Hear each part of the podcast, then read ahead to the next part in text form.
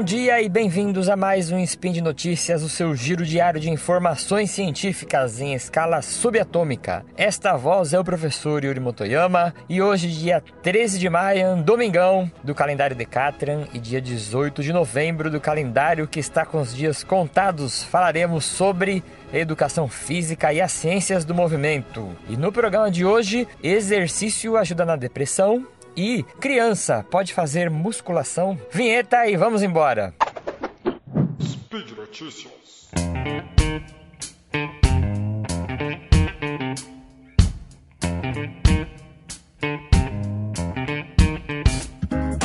Primeira notícia, eu quero agradecer aqui ao nosso ouvinte do Spin, Paulo Janig, não sei se falei seu nome certo. Ele é PhD em Fisiologia Celular e Molecular. É, ele participou do estudo que eu estou trazendo aqui para vocês e ele sugeriu né, esse tema para o Spin, por isso que é legal vocês escreverem aí, fazerem suas sugestões.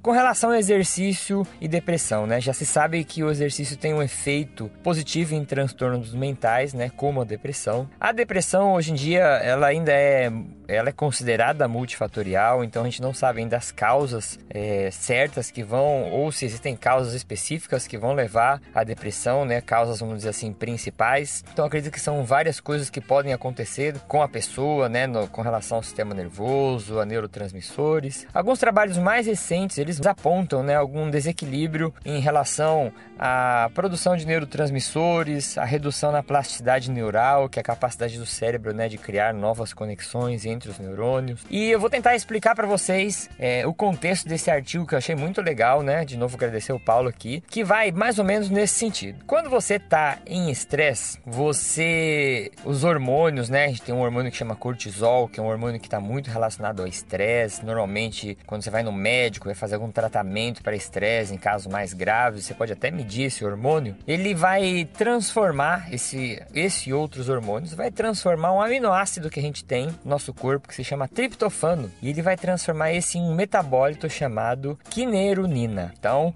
Imagine quando você está em estresse, você transforma aí um aminoácido em um metabólito e guarde aí essa quinerunina. Essa quinerunina é a presença desse metabólico lá no seu cérebro, lá dentro da sua cachola, ela pode estar relacionada ao comportamento depressivo, porque em animais eles veem, né, que se existe um aumento nessa quinerunina, é, os sintomas, os sinais do, da depressão, eles aumentam. Então, quando você começa a produzir essa quinerunina, né, ela está viajando pelo seu corpo, né, pelo sistema circulatório, imagine aí pelo sangue, é, ela vai viajar todas as partes do seu corpo. Quando ela passa no sistema nervoso central, quando ela está andando por dentro dos, dos vasinhos do seu cérebro, né, das veias, das artérias do cérebro, é, ela tem uma barreira se chama barreira hematocefálica. O cérebro é como se ele tivesse uma parede de pedra, imagina aqueles castelos que tem um paredão, que ele não quer que qualquer coisa que esteja no sangue passe para ele, né? O cérebro ele se entende como um órgão muito importante, vamos dizer assim, o seu corpo entende o cérebro como um órgão muito importante, e ele fala assim, ó, não é qualquer coisa que está no sangue que vai passar para lá. Então, uma das coisas, né, que consegue passar por essa barreira é a quinerunina. E aí ela entrando no cérebro de novo, é, ela pode aumentar o comportamento depressivo. Existe um herói salvador que ele se chama PGC1-alfa. Então imagine aí que esse códigozinho PGC1-alfa, ele é um coativador transcripcional que regula a expressão de alguns genes que vão estar envolvidos no nosso metabolismo energético. Então calma aí que eu vou explicar. Esse coativador ela é uma proteínazinha que ela ajuda a transcrição do seu gene. Não sei se vocês vão lembrar um pouquinho da aula de genética quando vocês estudarem biologia, né? Quando você pega lá o seu DNA e você vai transcrever essa informação genética para montar alguma coisa no seu corpo, né? Imagina que você pode ter é, coativadores que eles vão acelerar ou eles vão facilitar a produção de, desses genes aí, da transcrição desses genes. E aí esse PGC1-alfa, ela é um coativador que aumenta bastante em resposta a exercício físico. Então, imagina quando você se exercita, depois de um, seu, de um tempo, seu corpo ele vai entendendo que você precisa melhorar, né? Pô, essa pessoa está se exercitando todo dia, então a gente precisa fazer essa pessoa se tornar melhor. E aí esse coativador, esse esse PGC1 alfa, ele começa a trabalhar para tentar mudar o seu corpo lá microscopicamente para ele ser mais eficiente para o exercício. E aí o que ele faz, PGC1 alfa? Ele pode é, adaptar as suas células para produzir mais mitocôndrias. Mitocôndrias são é, organelas, né? órgãozinhos das suas células que ajudam a respiração celular. Ele pode aumentar aí a oxidação de gordura. Aí é uma beleza, né? Então ele vai aumentar a taxa de utilização das suas gordurinhas como fonte de energia. Ele pode aumentar a produção de vasos sanguíneos, né, a partir dos vasos dentes. Ele pode ajudar a você não reduzir ou perder muita função e massa muscular. Então o PGC1 alfa, ele é um herói muito importante aí no nosso corpo e ele é ativado com os exercícios. A grande jogada que esse estudo aí mostrou é que é, o PGC1 alfa, né, e aí existe uma uma cascata de eventos químicos que estão no meio disso tudo aí, né, que eu não vou explicar aqui pelo tempo, mas o PGC1 alfa, quando ele é ativado, ele consegue, né, ter uma consequência que é transformar aquela quineronina. Lembra que eu mostrei lá, que eu expliquei um pouquinho para trás, né, que entra lá no cérebro e faz todo aquele efeito depressivo. Então ele consegue transformar a quineronina em ácido quinurênico. E adivinha, quando ela tá na sua forma ácida, ela não consegue atravessar a barreira e entrar no cérebro e ela não consegue induzir o comportamento depressivo. Então, conforme você se exercita, né, seu corpo vai transformando essa quinurenina na sua forma ácida e a forma ácida bate naquele paredão que a gente tem lá do cérebro quando ela está passeando pelo seu corpo e ela não entra no seu cérebro. E aqui a gente pode ter aí uma via chave para poder explicar como que o exercício, né, e aí bioquimicamente a gente explicar como que o exercício consegue mexer na química do seu corpo e conseguir ser um tratamento paralelo aí, por exemplo, para depressão. Isso é uma coisa muito promissora, eu acho muito interessante porque a gente sai daquele daquela tradição, né, que o exercício só serve para deixar as pessoas com a barriga trincada, bumbum duro, é, braço grande, né? E a gente começa a usar o exercício para funções que eu acho muito nobres, né? Muito mais nobre, que é a saúde, que é a saúde mental. Então vamos para a próxima e última notícia. Exercício físico para crianças. Não comentei muito sobre isso daqui uh, nos spins, né? E eu acho que ainda existe um mito muito grande sobre a prescrição de musculação para crianças e adolescentes, né? Muitas vezes, quando eu trabalhava em academia, eu sempre ouvia isso: ah, meu filho tem 18 anos, 16 anos e ele não pode fazer musculação. E aí eu já vi médicos falar assim: ah, se seu filho só vai poder fazer musculação quando ele tiver 17 anos e meio. Então parece que existe um número mágico, né? Parece que a criança tem 17 anos, o adolescente, ele tem 17 anos e 11 meses. E aí quando ele faz aniversário, alguma coisa mágica acontece no corpo dele que agora pronto, você está preparado para fazer musculação. E não é bem assim que as coisas funcionam, né? Tem uma história que eu gosto de lembrar e sempre eu conto que quando eu trabalhava na musculação, né, tinha uma menininha que passava é, e a minha academia ela tinha que passar pela sala de musculação por um corredor assim para entrar na piscina. E tinha uma menininha que ela sempre passava com a mãe assim de mão dada e ela era bem novinha, devia ter uns 13, 14 anos, e ela olhava para a sala de musculação encantado, os olhinhos dela brilhavam assim. E aí, aí a mãe dela puxava, ia pra musculação. Aí uma vez ela tava parada lá sem a mãe. Aí eu perguntei: e aí, tudo bem, né? Não sei, eu conversei com ela. Ah, eu tenho muita vontade de fazer musculação, acho tão legal esses aparelhos e tudo. Eu falei, poxa, é, tenta fazer, né? Vem fazer. Aí conversei com a mãe dela. Aí a mãe dela deixou, liberou, falou: ah, pode fazer algumas aulas assim. E aí ela vinha lá uma, duas vezes por semana e ela ficava maravilhada fazendo musculação. Ela fazia tudo direitinho, ela tinha uma postura, um controle motor muito bom. É, e depois de um tempo ela sumiu. Aí eu voltei a ver ela passando, né? De novo indo pra natação lá e olhando com aquela carinha triste pra musculação. E eu perguntei pra mãe dela o que aconteceu. E a mãe dela falou assim: ai.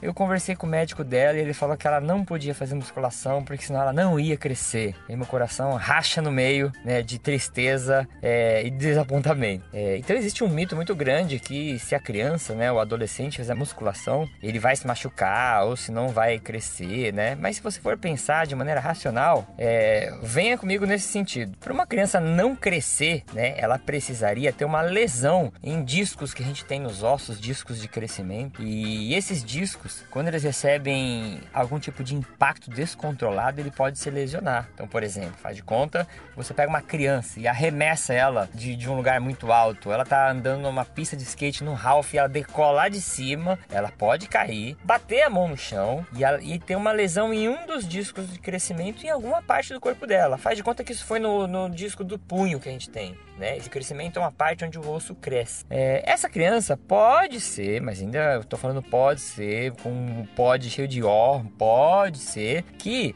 aquele braço dela, se lesionar o disco de crescimento, ele se solidifique, vamos dizer assim, aquela parte, é mais rápido e aquele pedacinho do braço, do punho dela não cresça, mas o resto do corpo dela vai crescer. Não é que ela vai se tornar um hobbit só porque ela teve um impacto. E aí, para você colocar uma criança numa sala de musculação, um adolescente, e lesionar ele a ponto dele não crescer, eu não imagino o tipo de tortura que você tem que fazer para isso acontecer. Você teria que colocar a criança numa sala, tacar na parede, tacar peso em cima dela, chutar ela, bater nela e tentar lesionar todos os discos de crescimento do corpo dessa criança. Isso é impossível de acontecer quase na musculação, tanto que não tem nenhum caso na literatura é, que mostra isso acontecer. E outra coisa, quando a criança corre, por exemplo, né, ela, ela tem aí um impacto de quase duas vezes o peso do corpo dela. Pega uma criança aí de 40, 50 quilos, multiplica isso por dois, é o peso de cada passada, cada vez que ela pisa no chão. E a gente não chega nem às vezes a cargas tão altas no treinamento de musculação, né? Então o impacto da musculação, na verdade, quando a gente fala impacto entre aspas, né, mas é um impacto muito controlado, porque os aparelhos, né, eles são guiados, o professor está lá para controlar o movimento, é uma coisa muito segura. É, outro ponto que eu sempre comento a favor é que se você pega é, outras tradições, a Europa tem muita tradição de incluir treinamento de força para criança em escola, então a criança vai lá na escola, em vez de na educação física ficar jogando bola, ficar jogando vôlei, elas vão lá, pegam barra, colocam o pezinho, treinam arremesso, fazem posturas, né, de, de arremesso arremesso olímpico, aquelas posturas que a gente vê nas Olimpíadas, das levantando a barra em cima da cabeça, usam carga, fazem treinos e ficam crianças muito fortes, né? E uma coisa que a gente não pode confundir é ser forte para uma criança é muito saudável, protege ela no futuro, quando ela virar uma adolescente ou até durante a infância, de fazer algum esporte e se machucar por não ter força muscular. E outro ponto mais importante ainda, não significa que uma criança precisa ser musculosa para ser forte, né? Posso até fazer um spin disso mais para frente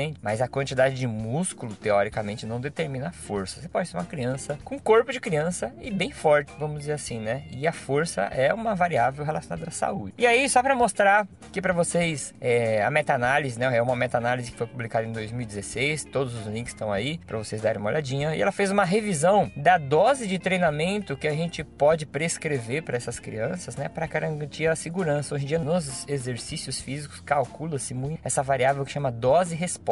Eles estudam muito, assim como medicamentos, qual que é a dose de exercício que eu preciso para ter tal resposta. Então, qual que é a dose de, de corrida na esteira que eu preciso para emagrecer? Qual que é a dose de peso que eu preciso para ficar forte, né? É, musculoso. Nesse caso aqui, eles avaliaram a variável é força, né? Por, pelos aspectos que eu falei da força está relacionada com saúde. Então, é a frequência de treinamento. Treinamento uma, duas, até três vezes por semana não tem diferença nenhuma nessa meta-análise, né? Eu vou só relembrar, meta-análise, quando a gente falava que um, um estudo é uma meta-análise, significa que ele reviu quase todos os estudos que tem na literatura, separaram os bons dos menos bons, pegaram os dados desses estudos, refizeram a análise estatística dele, né, e se posicionaram em cima desses resultados. Então a meta-análise é como se fosse uma revisão para tentar achar uma resposta baseada em todos os estudos. Então, para a parte clínica, para tomada de decisão, as meta-análises são muito importantes. Então, voltando à frequência de treinamento, né, não tem diferença uma criança, um adolescente adolescente treinar uma, duas ou três vezes por semana. Isso é bom porque você pode pegar uma vez por semana e montar um treino bem montado, aquela criança vai se desenvolver forte, né? E, e não vai comprometer a semana dela. Como eu falo, criança tem que ter tempo para ser criança também, né? Então você pode deixar ó,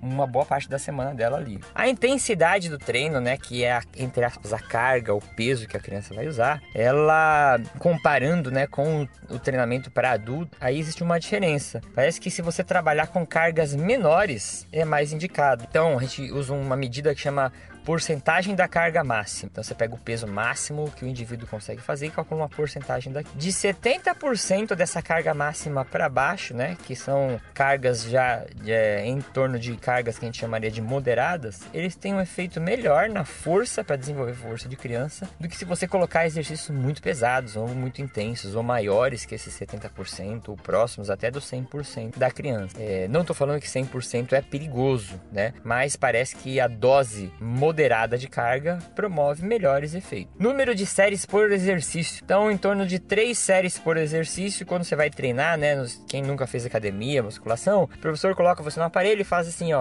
faz 3 séries de X repetições. Aí você vai lá, conta 1, 2, 3, 4, 5, 10. Aí descansa mais um pouquinho. 1, 2, 3, aí faz 3 vezes. Então, 3 séries por exercício, não mais do que 5. 5 parece ser um limite máximo. É, mas 3 tem bastante efeitos positivos no desenvolvimento de força. Número de repetições por exercício, não precisa é, explorar repetições muito altas. Você pode repetir o movimento aí de 6 a 8 vezes, é, que não é um número de repetições muito alto. E o intervalo de descanso entre as séries, isso aqui é um ponto que eu achei interessante que difere muito do que é feito na prática. Fica em torno de 3 a 4 minutos. Então, eu já dei aula para muita criança, me dava muito bem com crianças quando trabalhava em musculação, adolescentes, eu gostava de conversar, o que eles gostavam de conversar. E eu percebia, né, criança, adolescente, eles, eles têm muita energia, então não dá pra você ficar falando assim, ó, fez três séries, descansa aí três minutos e a criança fica parada olhando pra parede. Você virar as costas, ela tá enfiando a mão embaixo de um bloco de peso, né? Então, esse descanso pro treinamento de 3 a 4 minutos é legal você intercalar, né, a criança ir lá e tentar fazer algum exercício de alongamento,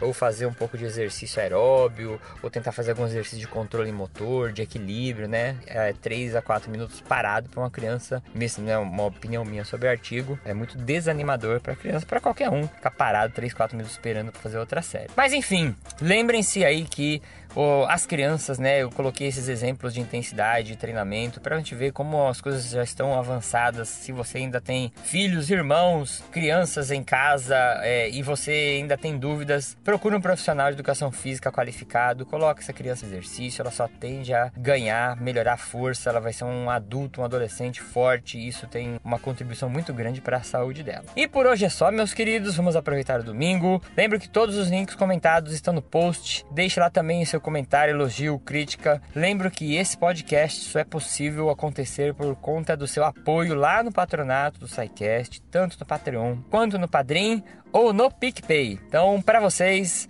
um bom domingo, vamos tomar café da manhã e vamos ouvir a musiquinha do Globo Rural. Abraço!